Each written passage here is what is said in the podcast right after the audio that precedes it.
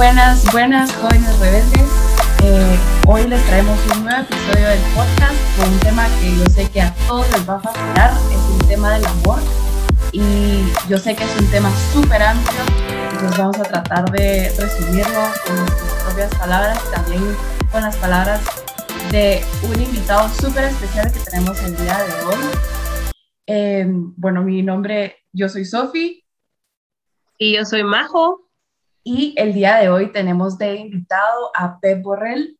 Él nos está visitando desde España y eh, él se conoce por tener charlas de confenados. Es un padre de familia enamorado, la verdad, del amor, de dar charlas respecto al noviazgo y al matrimonio. Ahora también es abuelo, tiene dos nietos. Y pues nada, los dejo pues con Majo y con Pep. Buenas tardes, buenas noches, buenos días, ¿no? Porque esto como la gente lo ve en cualquier horario, se puede, hay que decirlo todo, ¿no? Sí. No, sí, definitivamente. Bueno, primero que todo, gracias por aceptar nuestra invitación. A vosotras. Y bueno, nuestra primera pregunta es, en sus palabras, ¿qué es el amor? Así ya, va- empiezas así a tope, ¿no? ¿Ya? Ah, sí. ¿Qué es el amor? ¿Qué es Sí, el amor? eh? Ah, En en sus palabras. Mira, eh, yo tengo una definición muy, muy clara de amor, muy clara de amor. Es, es, el amor es querer el bien del amado. O sea, el amor no soy yo, sino que el amor eres tú. Y ahí está el kit de la cuestión, ¿no? O sea, el, el distinguir los, los sentimientos que van y vienen con el amor que es fruto de la voluntad, de, de querer amar. Y por eso, eh, a mí cuando queráis me cortáis, ¿eh? porque si no yo empiezo a hablar y os pego una charla de una hora, eh, pero rápido. el, el amor, el amor es fruto de la voluntad, o sea, el amor es querer, querer. Y, y el, y el enamoramiento el- son sentimientos que te vienen, ¿no? Entonces la gente confunde el sentimiento del, enamoramiento con el amor, que es un sentimiento, pero es un sentimiento razonado. No sé si me explico. Y por eso nos podemos comprometer a amar a alguien, pero no nos podemos comprometer a sentir. Por eso los católicos, los cristianos y otras religiones, cuando nos casamos, nos comprometemos. Es- si no, podrían decirnos, estáis locos. Es que de hecho nos lo pueden decir, ¿no? Porque oye, te vas a comprometer a amar a alguien para toda la vida, pero si eso no dura, ¿no? Dice la gente, dice, el amor no dura. Entonces, sí, porque el amor es, es, es la voluntad de querer el bien del otro. O sea, te voy a tratar como un rey. Ese es el resumen de lo que es el amor. No es qué siento yo. Eso es el enamoramiento, que también es bueno, ¿eh? Y que tiene que estar ahí, ¿eh? Pero el amor, el amor es querer el bien del amado. Perfecto, perfecto. La verdad me gustó, me gustó un montón la definición que, que tocó eh, y por lo mismo que tocó un tema eh, de lo que plantea ahora la sociedad, de que realmente el amor no perdura, no es, es como muy pasajero. Eh, lo vamos, le vamos a continuar con la siguiente pregunta que dice, ¿por qué casarse si la sociedad plantea la unión libre? Me adelanto a esta pregunta porque iba a decir... Vais fuertes, ¿eh? Veo que esto pasa en todo el mundo, ¿no? Aquí en España también pasa, ¿no? Que ahora la gente se casa menos, pero ya no solo, ya no solo por, la iglesia, ¿eh? sino también por el civil, ¿no? Entonces la gente se va a convivir. Entonces esta es la pregunta del millón, ¿eh? Pero ahí sí que me tendría que enrollar un poco, ¿eh? Porque ahí tenemos que hablar un poquito de, del compromiso de amar, de la entrega, del entregarse totalmente una persona a la otra de, la sexualidad incluso, porque la sexualidad es el lenguaje del amor, ¿no? Entonces, a mí siempre me gusta explicar esto como que, como que cuando llama el repartidor de Amazon a vuestra puerta, y puedo decir eso porque ahora Amazon está ya en todo el mundo, ¿no? Cuando llama el repartidor de Amazon o cualquiera que te viene a traer un paquete a la puerta de tu casa, pues le abres la puerta y le dices hola, pero no le das un abrazo ni le das un beso. No sé, a lo mejor si lo que te trae te interesa un montón, le das un beso. O si te gusta mucho o resulta que el repartidor es tu novio, sí, pero en principio no le das un beso al repartidor de Amazon. Sin embargo, si el que llama a la puerta es un amigo que hacía tiempo que no veías, pues, o una amiga que estudiabais juntas y se ha ido pues, a hacer una estudiantía al extranjero, lo que sea, y llama por sorpresa a la puerta de tu casa, te le tiras al cuello de esa persona. Y si en lugar de ser este el que viene es tu padre o es un familiar, pues le das un abrazo más fuerte, pero no le das un beso en los labios. Sin embargo, que el que llama es tu novia, pues le das, le das un beso en los labios. Y si, y, si, y, si, y si eso va a más, el máximo de intimidad entre dos cuerpos es tener relaciones sexuales. ¿no? ¿Qué pasa entonces? ¿Por qué hay gente que tiene relaciones sexuales con gente que conoce menos que el repartidor de Amazon? ¿Por qué vemos una serie y, por ejemplo, em, cómo funcionan las series? Pues dos se conocen, digo las series, digo las pelis, digo cualquiera de, las mil cosas que vemos cada día, ¿no? Dos se conocen, se atraen, se gustan, toman algo, quedan para cenar, después de cenar, se acuestan. Y si acaso después, cuando se levantan al día siguiente, ya nos iremos conociendo. O sea, eh, tergiversamos el sentimiento con el amor. Tenemos una amalgama de amor y sentimiento que no sabemos qué es una cosa y qué es otra. Y es evidente que el sentimiento no dura. Por eso la gente dice, bueno, pues yo hasta que dure.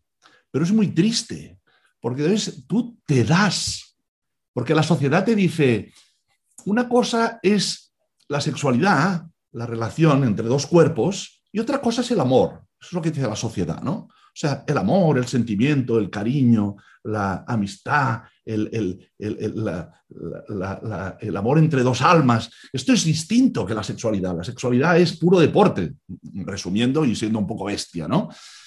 Pero no es verdad, no es verdad. Porque tú siempre que entregas tu cuerpo, te entregas algo como persona. Y entonces, ¿en qué momento nos tenemos que entregar?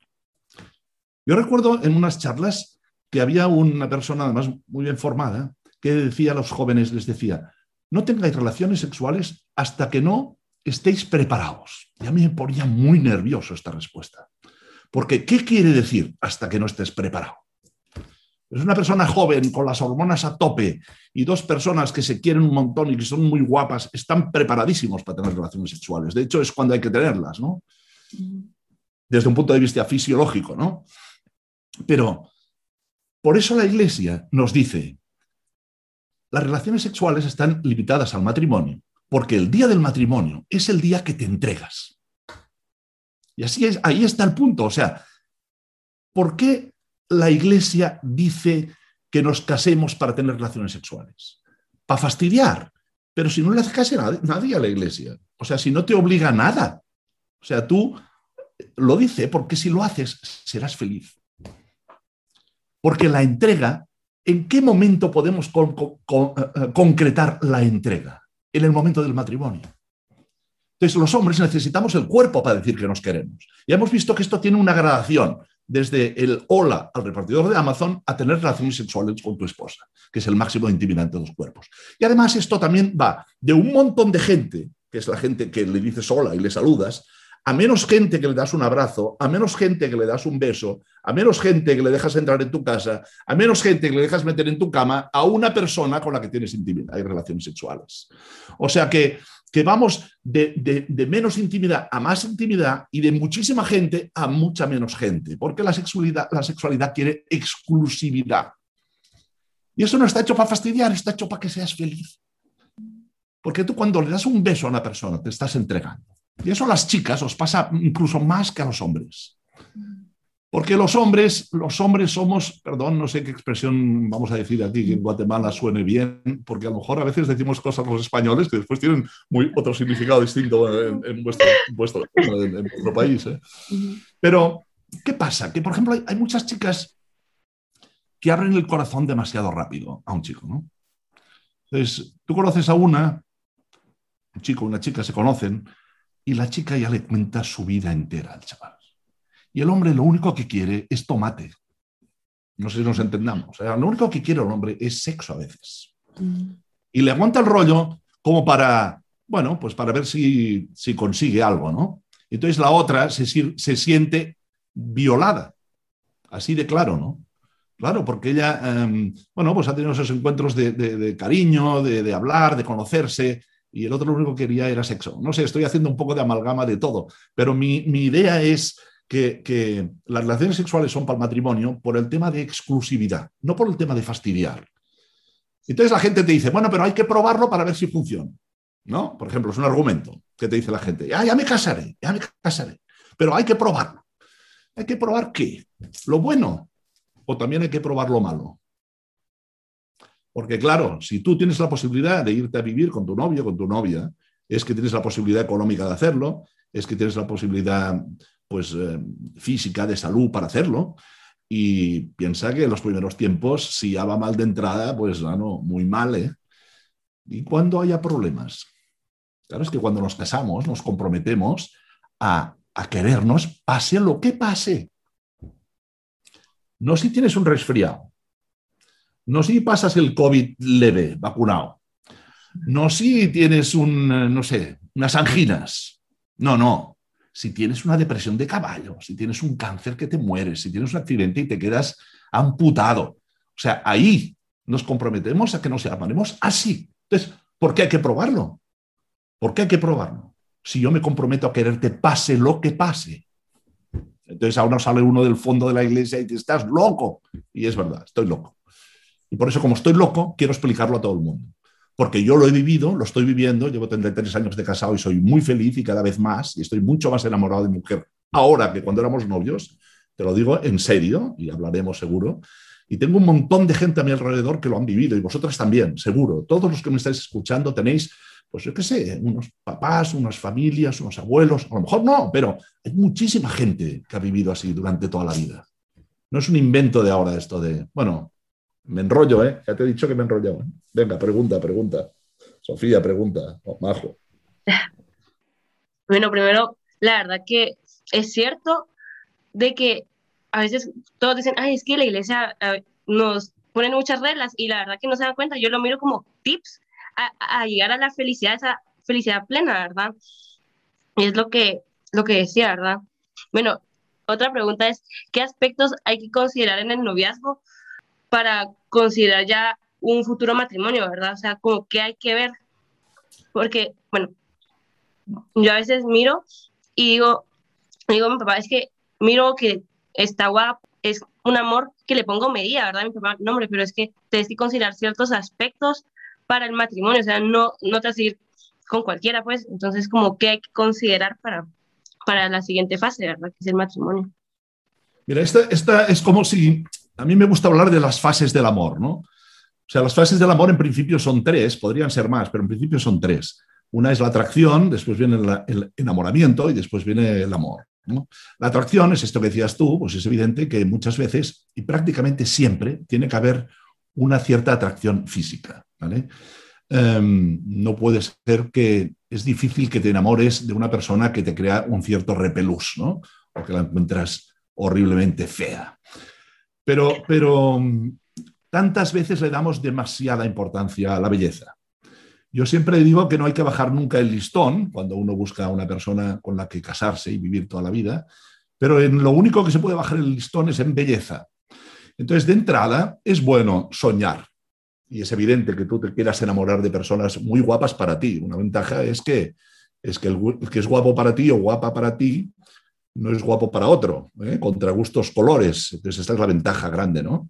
Y además yo, yo soy el mayor de 10 hermanos, tengo siete hermanas chicas y en este tema entiendo un montón, porque cuando hablaban mis hermanas de quién era guapo y quién dejaba de ser guapo, yo me quedaba sorprendido, ¿no? O sea, las mujeres tenéis unos gustos que son muy dispares y a veces dicen, por ejemplo, una expresión muy típica que dice, perdón, una expresión muy típica de las mujeres que dice, este no me gusta porque es demasiado guapo. O sea, al menos aquí en España se dice, este es, demasiado guapo, no me gusta, es demasiado guapo. Entonces yo nunca he visto a un hombre que dijera, esta chica no me gusta porque es demasiado guapa. O sea que no lo he oído nunca por parte de un hombre. Las mujeres os fijáis en muchas más cosas, sois muchísimo más inteligentes que nosotros de largo pero os fijáis más en la manera de ser, en el interior. Los hombres nos fijamos en muchas tonterías, ¿vale? Pero cuando uno siente esta atracción, no tiene por qué ser exclusivamente física. Yo siempre pongo el ejemplo de que tú te invitan a una boda y en las bodas se crean bodas, ¿no? Se dice al menos aquí en España. O sea, tú vas a una boda y te sientas en la mesa, conoces a una, normalmente en las bodas sientan a los solteros juntos entonces conoces a una y ahí sale una pareja nueva que después se casa y vamos haciendo de bodas en bodas, ¿no? Pero, pero a ti en una boda te presentan a una que resulta que ya la conocías, hacía un montón que no la veías, no te atraía nada, nada, y piensas, bah, fastidiada la boda ya, yo que pensaba aquí encontrar novio, y resulta que empiezas a hablar con ella y se te hace sumamente interesante, porque tiene una conversación muy interesante, aunque físicamente ya la conocías y no te atrajera nada, pero nunca habías hablado con ella, cuando digo él, ella, me entendéis, ¿eh? yo digo ella porque a mí me gustan las mujeres, pero cada uno, eh, si sois vosotras, diréis él.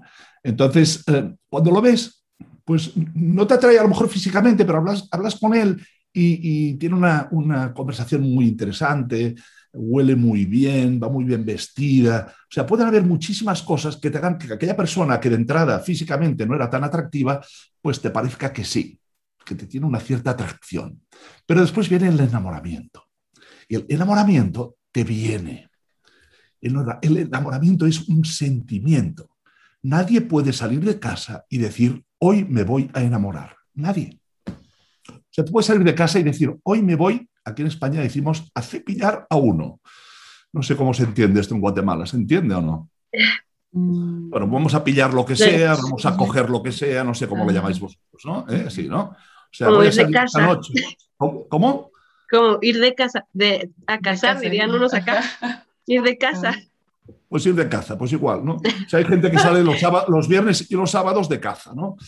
A ver qué pilla, ¿no?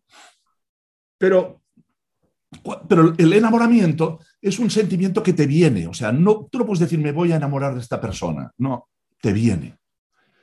Pero eso es enamoramiento, es lo que decíamos antes, que es el kit de la cuestión, es yo estoy enamorado, yo me siento enamorado, yo me siento bien. Y es más, de entrada, si tú estás muy enamorado de una persona y ese, ese enamoramiento, todo así, todavía no ha sido correspondido, ¿eh? será o no correspondido, pero tú ya estás contento. Porque tú cuando estás enamorado de alguien, estás muy feliz, porque es un sentimiento muy chulo además con unas implicaciones eh, fisiológicas y hormonales importantísimas. Tanto que en casa te dicen, a ti te pasa algo. O sea, estás más guapa, estás más bella, estás más radiante, se te nota en la cara, estás enamorada, ¿no? Y tú puedes estar enamorado o enamorada sin ser correspondido, o sea, es un sentimiento propio, ¿vale? Cuando, cuando ese enamoramiento es correspondido, porque el otro también está enamorado de ti y tú te enteras de que está enamorado y empezáis a hablar con él. Entonces, eso ya es un ¡boom! Un bombazo.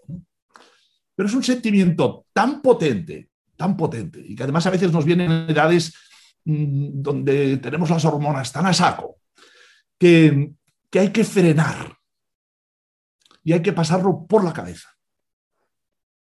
Entonces, hay que decir, a ver, ¿esto me conviene? ¿No me conviene? O sea, el sentir, pensar y actuar. Ahí está el problema, que mucha gente se mueve solo movido por lo que siente. Y te dicen, no puedo luchar contra los sentimientos. Por supuesto que se puede luchar contra los sentimientos. Hay que luchar contra los sentimientos. Hay una cosa que se llama templanza. La templanza es entre estos sentimientos que te, que te, machacan, porque los sentimientos los tenemos todos y son buenos, y pasiones y sentimientos, y, esa razón que es inteligencia y voluntad. Entonces, estos sentimientos que, van a saco, entonces yo tengo que parar y pensar. Y entonces ahora me podrías decir, como esto es un podcast y solo hablo yo, nadie me puede rebatir, pero me podrían decir, ah, pero esto lo veo como muy calculado, ¿no? O sea, tú sacas ahí un ordenador, sacas una hoja de Excel y empiezas a poner un listado de todos los chicos que vas conociendo y los vas puntuando según, pues no sé, eh, sus características físicas, su inteligencia, su carrera, su no sé qué, si es creyente, si no lo es. Entonces sacas unas gráficas y decides que te tienes que casar con ese porque es el que tiene el baremo más grande. Y eso evidentemente no funciona así. O sea, uno se tiene que casar enamorado, pero no tonto. Entonces esto está más cerca del corazón que de la razón, pero la razón tiene que estar ahí. O sea, no es un tema matemático, pero es un tema sentimental razonado. Por eso hemos dicho que el amor es un sentimiento razonable. Entonces, cuando tú decides, este para mí, y ahí a conocerse. ese es el gran error también, otro gran error, que actualmente se plantean los noviazgos como pequeños matrimonios. ¿Qué diferencia hay entre un matrimonio y un noviazgo muchas veces actualmente? Pues solo la hipoteca, los problemas, los números y los papeles. Y no es eso. El noviazgo es para discernir. El noviazgo es para conocerse. Y por eso tiene que ser paulatino, poco a poco. A mí siempre me gusta decir, ¿qué tienen que hacer los novios? Oye, Pep, danos un consejo a los novios. ¿Qué tenemos que hacer los novios? Los novios tenéis que hablar. Hablar, hablar, hablar, hablar, hablar. ¿Qué tienen que hacer los novios? Hablar. Y yo siempre digo, hablar diez veces hablar. Hay que hablar de todo. A ver, no vamos a ser tan radicales tampoco. O sea, el primer día que un chaval o una chica te invita a tomar un café o a tomar una Coca-Cola, hombre, no le vas a preguntar cuántos hijos quiere tener. O sea, poco a poco, ¿me entiendes? Hay gente que también son muy pesados, ¿no? Hay, un tema muy chulo que es que es los grados de conversación. Un día, un día era una charla sobre este tema. Hay como cinco grados de conversación, ¿no? Desde, desde la conversación que tenemos un ascensor, que decimos hola, buenos días, ¿cómo estás? Hasta no solo explicar tu vida, sino lo que piensas, lo que sientes sobre todos los temas, ¿no? Y eso es una gradación que tenemos que ir abriéndonos poco a poco. O sea, así en plan vasto, yo siempre digo que no hay que abrirse ni de corazón ni de piernas. Sí, sí, sí. sí. No sé si te he respondido porque me enrollo lo que quieras. Bueno, venga, adelante. La verdad, la verdad es que muy, muy interesante la respuesta que usted dio y me sentí identificada con, con varios puntos en los que tocó. Pues aquí en confianza, como diríamos aquí en Guate, la vez pasada fuimos a comer con Majo y con otra amiga, que ahora también hace por parte de, de, Jóvenes Rebeldes, em, y quedábamos muchas, es que yo la verdad estoy desilusionada de los hombres. Yo sé que suena muy radical y nos matábamos de la risa, pero es que, no sé, em, cada vez vemos que las personas, o sea, hay chavos que son o muy, muy intensos, que van así de una con toda, o hay otros que van muy despacio. Y la verdad es que nosotras las mujeres también, o sea, em, diría mi mamá, o sea, cuando tú acabas de dar un paso, yo ya di tres, entonces es, es como nosotras a veces tratamos de ver un poco más allá. Yo no sé si es cuestión de, de ser mujer, pero... Está claro. Ajá, pero... Está claro, está claro. No, no, vais tres, pasos más adelante y cinco. Sí. Lo que pasa, ¿sabes qué es? A veces también, esto es un tema que, lo discuto mucho con chicas, eh, porque muchas chicas me escribís cosas por Instagram. No, os atrevéis a preguntarme en, en, directo no me lo pregunta nadie, pero por Instagram me preguntan muchas cosas. y, y, lo que veo muchas veces es que os quedáis con muchas cosas dentro y que las teníais que hablar con vuestro novio, con vuestro conocido, con vuestro amigo, con vuestro futuro novio. O sea, sin ser, sin, sin agobiar, pero sí sacar temas interesantes de conversación, hablar de temas importantes. No esperar a que sea él el que te diga según qué. O sea, eh, estamos en una sociedad que estamos diciendo que los hombres y las mujeres somos iguales y sin embargo parece que es una mujer le dice según que a un hombre eh, está fatal y supongo que en vuestro país todavía más, ¿no? Pues, pues eh, porque ya piensan que esta, bueno, pues es una fresca, ¿no? No sé si suena fresca el tema, pero bueno, se entiende. Em, y no es así, no es así. O sea, tú no puedes, o sea, a mí me pasa que me preguntan cosas, tío, ¿cómo puede ser que lleves años saliendo con una persona que, y ahora, después de años de salir, te plantees esta pregunta?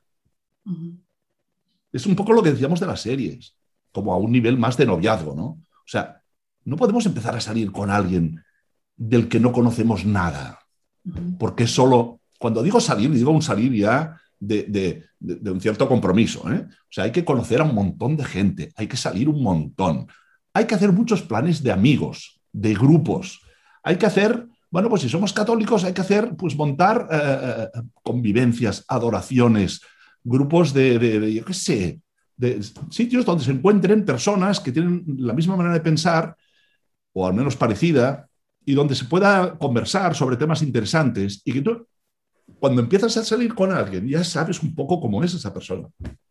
No puedes empezar a salir con alguien y después descubrir cómo es él, cómo es su familia. Mira, hay cinco temas de los cuales hay que hablar en un noviazgo. Cinco temas obligatorios, cinco obligatorios. Eso ya cuando una persona está saliendo, ¿eh? O sea, cuando tú eres amigo, pues hablas de todo. hablas de la uni, de tus amigas, de tus amigos, de tu país, de política, de fútbol, de lo que te guste, ¿no? De, pero hay cinco temas importantes, no para que sueltes el tercer día, pero sí para tenerlos presentes justo antes. Una persona, antes de casarse, tiene que haber hablado de estos cinco temas, ¿no? Un tema es la, familia amplia. ¿Qué quiere decir la familia amplia?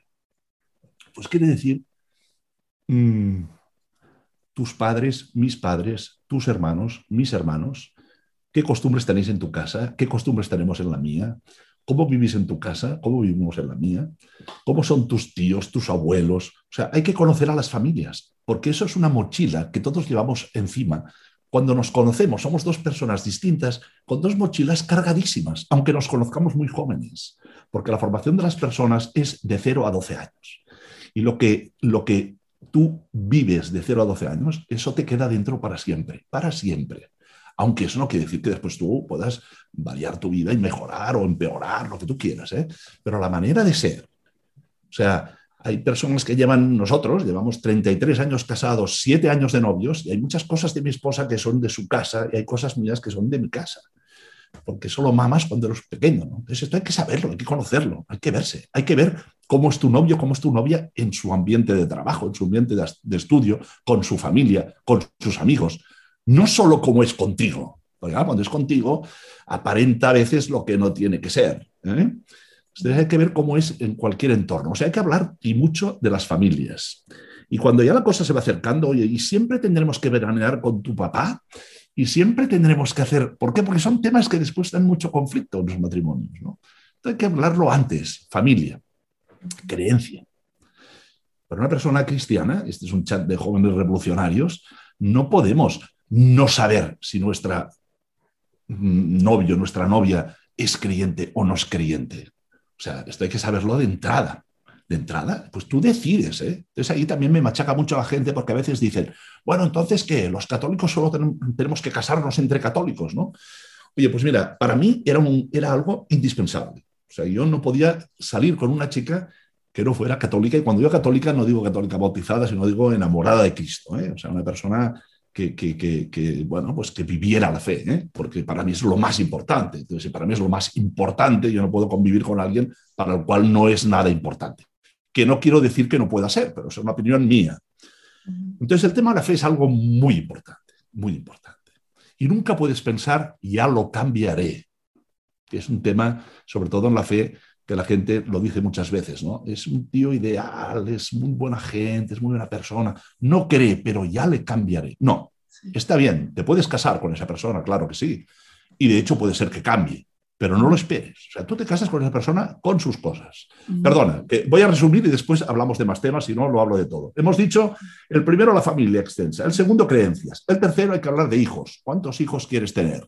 El cuarto es de cómo quieres educar a tus hijos. Y el quinto es de dinero. Money. Hay que hablar de money. Y cuando digo money, quiere decir tema material. ¿Qué haremos si tenemos dinero? ¿Qué haremos si no lo tendremos? ¿Cómo te gustaría gastarlo? ¿Tendremos una sola cuenta o cada uno llevar sus gastos? ¿Por qué? Porque estos cinco temas son los cinco temas que engloban a la mayoría de problemas que después tienen los matrimonios por no haberlo hablado antes. Preguntadme, va. Eh, no, yo solo, pues antes de darle la siguiente pregunta, me vinieron dos ideas, dos anécdotas, las voy a contar así rápido. Eh, bueno, la primera con el tema de la familia amplia, de las familiares. Yo no sé si allá también está esta frase, pero aquí utilizan mucho la frase de, pero es que yo no me voy a casar con la familia. Y ese es, pues, ese error, o sea, considero, pues, que es un error que las personas piensan, porque realmente, como, como explicaba, que uno viene con esa mochila y quiera que no, uno eh, refleja bastante lo que le han enseñado en casa. O sea, quiera que no, o sea, uno, uno termina siendo, es parte de esa familia, creció en esa familia, entonces refleja eso que esa familia le enseñó. Entonces, si hay ciertas cualidades o, aspectos de la familia que a uno no le termina o, que no le parecen en nada pues de la otra persona, también como que creo yo, no sé, que es un buen punto de partida como para considerar. Eh, y bueno, antes de que, me responda esto, también me recordaba con el tema de la creencia.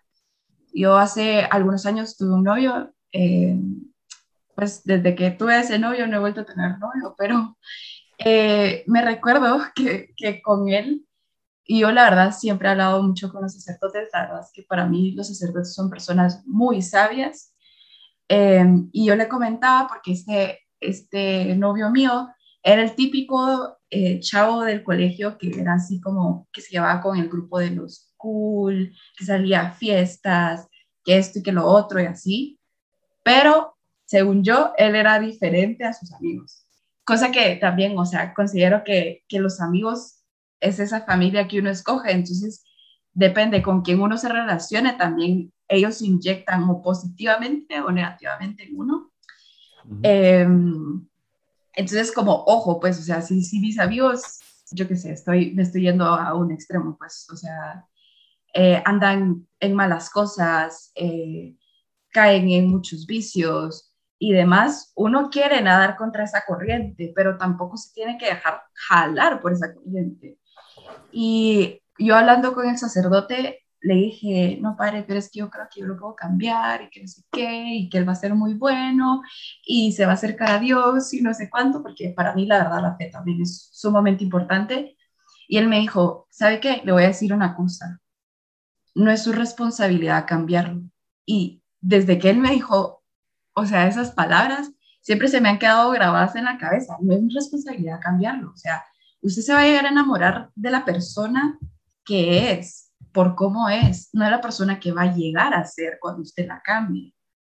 Entonces, a mí la verdad es que esas palabras me quedaron muy marcadas y, sí, o sea, yo sé que las personas pueden cambiar y demás, pero, pero pues, o sea, si de primas a primeras uno llega con, con un ateo o con un antidios, así como yo odio a Dios, no sé qué, o sea, tampoco vas a esperar que, le o sea, de la noche a la mañana le vas a la mentalidad completamente y, y después va a estar ahí arrodillado en un altar pidiendo a Dios, pues, o sea, no sé. A ver, yo, yo, también pienso que, que, te casas con el novio, con la novia, y no te casas con la familia. ¿eh? Eso yo también lo pienso yo, y es así, es así. ¿eh? Pero eso no quiere decir que no tengas que conocer muy bien cómo es su familia, tanto de un lado como del otro. Eso no quiere decir que tú no te puedas casar con una persona que no sea creyente. Evidentemente que sí. Es más, puede ser que Dios te haya puesto a ti para acercar a esa persona a Dios, a Él.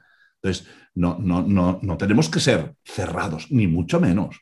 Pero lo que no podemos hacer es, lo que decimos aquí en España, es meternos en berenjenales. No sé si se entiende, ¿no? O sea, meternos en jaleos, meternos en, en fregaos, en temas que por lo que tú decías, lo voy a cambiar con muy buena voluntad, pero, o sea, es importante conocer muy bien a la familia. Es importantísimo ver cómo son y cómo trata a sus amigos. Es importantísimo ver cómo son y cómo, cómo trata a sus hermanos, porque así es como será esa persona. O sea, no tenemos que estar escrutando al otro, pero sí que nos, nos tenemos que fijar. Nos tenemos que fijar. Y hay gente que está muy dispuesta a cambiar. Y hay gente que a través del novio, muchísima gente en el mundo se ha acercado a Dios y mucha gente en el mundo ha cambiado porque de hecho cambiamos, porque los matrimonios nos acabamos pareciendo, porque un día te vas a comprar un saco, le llamáis saco vosotros, ¿no? Al traje que nos ponemos los hombres, ¿no? Te vas a comprar un saco, aquí le llamamos traje. Te vas a comprar un saco y llegas a tu casa y tu, madre, tu mujer te dice, pero ¿dónde vas? Entonces el siguiente lo vas a comprar con ella y así, eh, claro, acabas que tú te vistes como a ella le gusta y al revés, y tu casa la decoráis como os gusta a los dos y nos acabamos pareciendo, y es algo precioso, ¿no? Una cosa que me ha gustado mucho es esta que me decías de las apariencias, ¿no? Un poquito, de que, mira, hay, hay, hay dos cosas que hacen a una persona muy atractiva. Dos cosas, dos temas. Lo he visto con el tiempo. Son el servicio y el ser auténtico, la coherencia. Y muchas veces, cuando queremos ligar, cuando queremos salir a buscar novia, no sé cómo es, que estas expresiones cambian mucho en Hispanoamérica y aquí en España. Cuando, cuando uno está en época de conocerse y de salir, aparentamos o queremos aparentar lo que no somos. O sea, uno quiere aparentar que es muy rico cuando no lo es, uno quiere aparentar que es un fashion cuando es un cutre, uno quiere aparentar pues, que es un deportista cuando no se levanta la silla. ¿Me explico? Mm, y entonces esto, lo que enamora de verdad es el ser auténtico, o sea, el ser coherente, porque eso siempre acaba saliendo. Entonces tú tienes que ser como eres, para encontrar una persona que le gusta como tú eres de verdad y que el otro, tú, o sea, veas que la otra persona es transparente, o sea, la autenticidad, el ser auténtico, eso, eso enamora. Y otra cosa es el servicio. O sea, el ser servicial, que es una cosa que no está de moda actualmente, eso enamora un montón. O sea, eso es súper atractivo. O sea, esa persona que a lo mejor no es tan guapa, no es tan bella, o que a ti no te atraía nada, pero que es un, tío, una chica que es súper servicial, que se da a los demás, que ayuda, que participa, que recoge, que trae las cervezas cuando no están, que se va a buscar hielo, que, o sea, que está siempre pendiente de los demás. Eso es súper atractivo, súper atractivo. Entonces, en estas cosas no se puede bajar el listón. O sea, siempre es mucho mejor enamorarse de una persona buena gente que no de un tío muy guapo. Y hay otra característica que es más típica de los hombres que de las mujeres. Y es que hay muchos hombres que son muy flojeras. No sé si me entendéis, flojeras.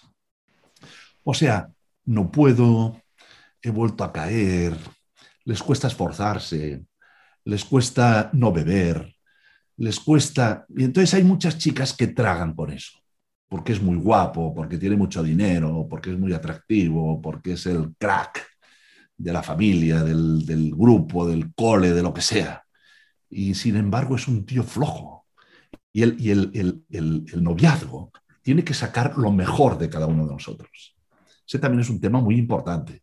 Y eso las amigas tenéis una función y los amigos una función básica. O sea, cuando vosotros veis que un amigo vuestro, que una amiga vuestra está saliendo con una y la está, ahora voy a decir una palabrota, la está, la está pifiando, o sea, le va mal.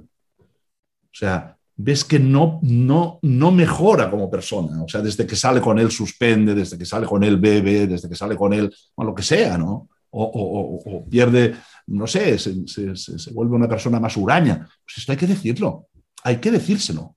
Es un tema muy, muy repetitivo también en las charlas de novio. ¿Cómo le voy a decir yo a una amiga que ese novio no le conviene? Por supuesto que se lo tienes que decir. Por supuesto. Tienes que decir, mira, ahora te vas a enfadar conmigo, pero desde que estás saliendo con Jaimito, no vas bien. Y te lo agradecerá. Porque los padres muchas veces no podemos decirlo. Y si lo decimos los padres, todavía va peor. Porque si tú a un hijo tuyo, yo si tengo un hijo que sale con un loro, se lo digo. ¿eh? Pero, pero no, no, bueno, lo normal es que no te haga caso o que al contrario, ¿no? Diga, pues ahora todavía más, ¿no? Pero un amigo tiene que decirlo. Y el noviazgo tiene que sacar tu mejor cara. O sea, y esto es muy típico también, ¿eh? Novios que son gente que, por ejemplo, les cuesta estudiar, se echan novia y a partir de que tienen novia, una por el otro se ayudan un montón, se motivan a estudiar y hace que todo vaya mucho mejor. O hace que sean mucho mejores personas, o hace que sean más porque uno sabe los defectos del otro y le ayuda. Oye, ayúdame en esto. Y si somos cristianos, tenemos que rezar para esas cosas. Hay que rezar el uno para el otro y el uno con el otro. O sea, hay que rezar juntos por, por cosas que nos importan a los dos. Oye, vamos a rezar por esto y rezáis los dos juntos.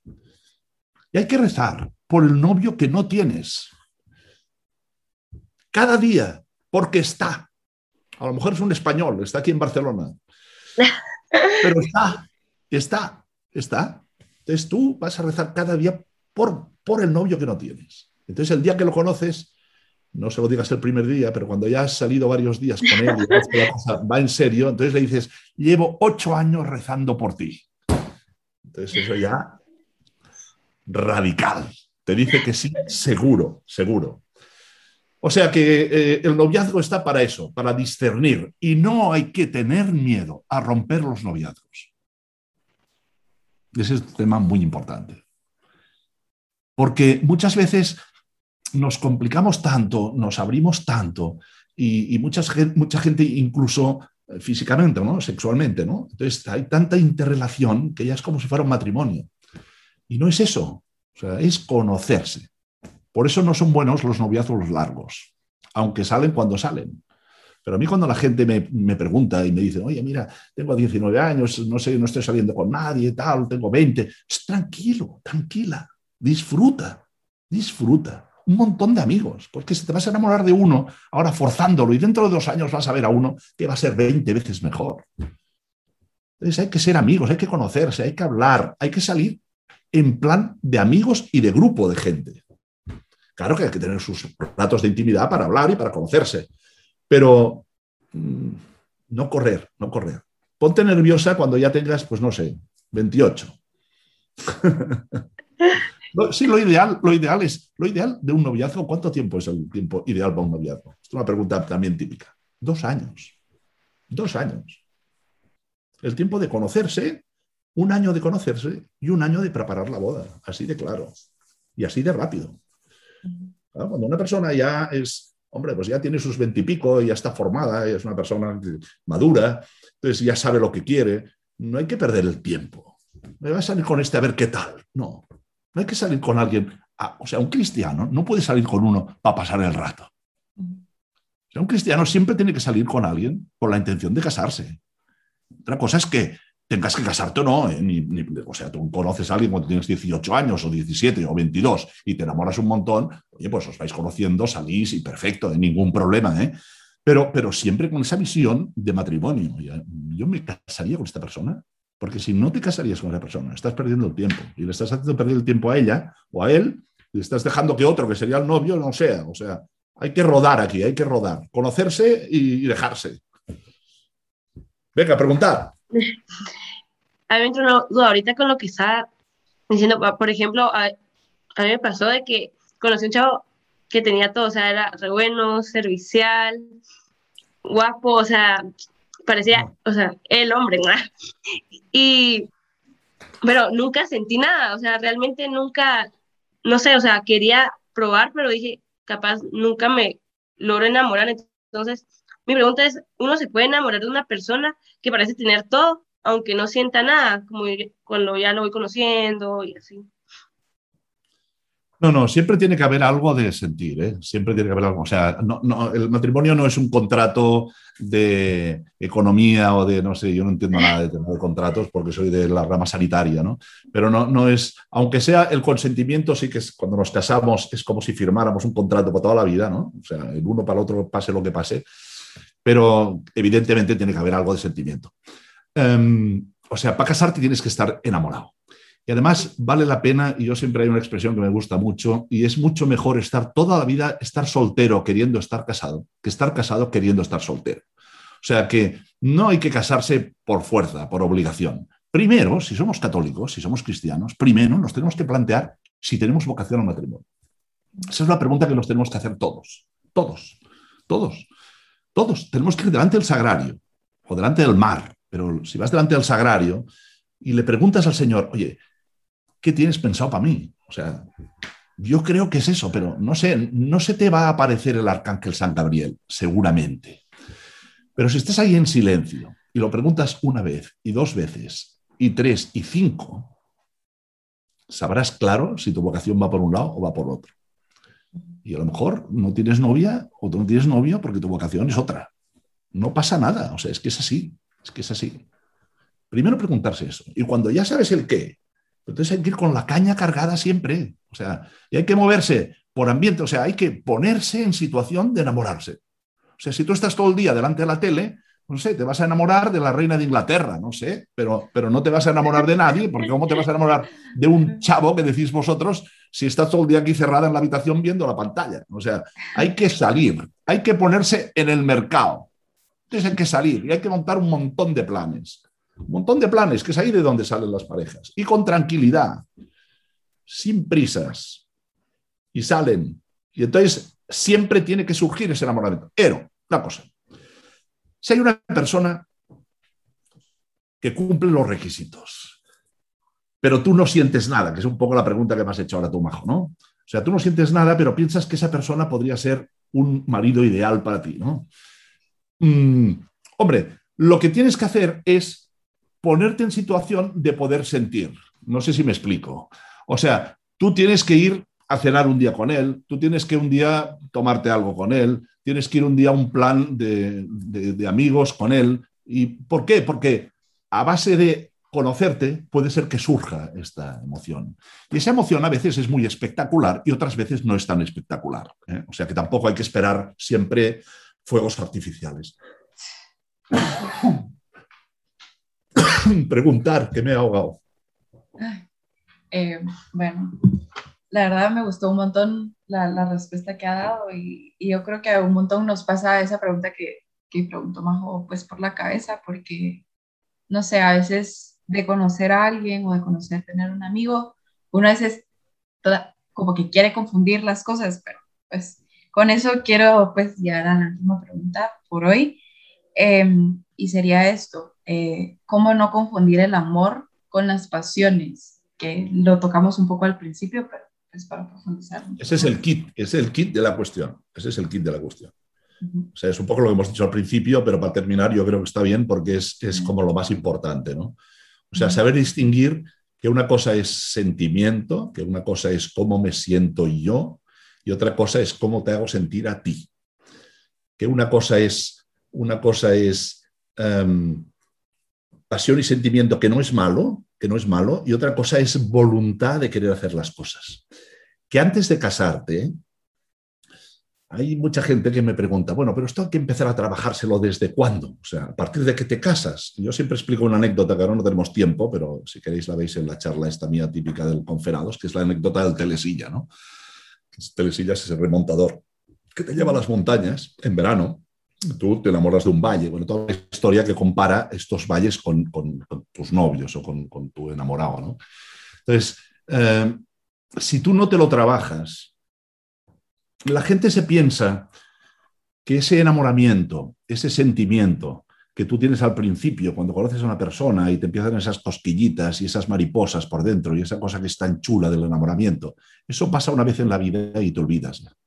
Entonces, por eso la gente te dice, la sociedad dice, tú disfruta, disfruta, y cuando se acaba, o por otra, porque vuelves a notar ese sentimiento, esas emociones, porque con esa ya no lo, ya no lo volverás a notar, ya lo notaste. Ahora ya es rutina, lo dice la gente, ¿no? Es un respeto que os tenéis, un matrimonio que se va haciendo mayor y que convive y claro, ya tenéis tantos lazos en común. No, no, no, no, no, no, no, no, no. O sea, esto es una bomba que tiene que explotar constantemente. Entonces tú tienes estos sentimientos, estos sentimientos que te vienen, tú los pasas por la cabeza. Pero si tú te trabajas el amor, ese enamoramiento, esa atracción, vuelve y vuelve mejor. Por eso el matrimonio puede durar para toda la vida, porque yo me comprometo a hacer feliz a mi mujer, pero haciéndola feliz a ella y ella haciéndome feliz a mí, porque eso de que el amor es darse sin esperar nada a cambio, eso es una mentira. Eso es una mentira, que suena muy bien, pero eso no sirve para nada, porque si tú te das, te das, te das y no recibes nada a, cambio, eso es un desastre. Lo importante es darse y que el otro también se dé. Entonces, si los dos nos damos, ese enamoramiento vuelve. Y esa atracción vuelve. Por eso, trabajar quiere decir estar, intentar siempre estar lo más guapo para el otro, intentar hacer lo que al otro le apetece, para que el otro esté feliz, para que el otro esté contento y tener muy claro que en la vida hay temporadas y días que son buenos y temporadas y días que son malos. Nadie está feliz siempre. Yo tengo un montón de amigos que se han separado y que ahora, después de los años, me han dicho, como saben que yo doy charlas sobre este tema, me han dicho, si ahora fuera atrás, no me separaría. Porque es lo mismo, es lo mismo. Es cuestión de trabajárselo. Y por eso el enamoramiento es un sentimiento y el amor es acto de la voluntad. Querer, querer. Qué bonito, la verdad. Me encantó. Gracias de verdad por, por este tiempo, y bueno, chicos, los invitamos a nadar contra corriente, a ser unos revolucionarios del amor. Muchas gracias. Gracias, Pep, por acompañarnos el día de hoy. Un gusto, la verdad. Muchas gracias a vosotros, lo he pasado genial. Ya sabéis que a mí este tema me encanta. Entonces cuando hablo no paro. Además yo creo que tengo a mi mujer aquí detrás de la puerta que se está tronchando de la risa, porque estamos hoy los dos aquí solos y de vez en cuando oigo que se está tronchando de la risa. ¿Te ríes o no?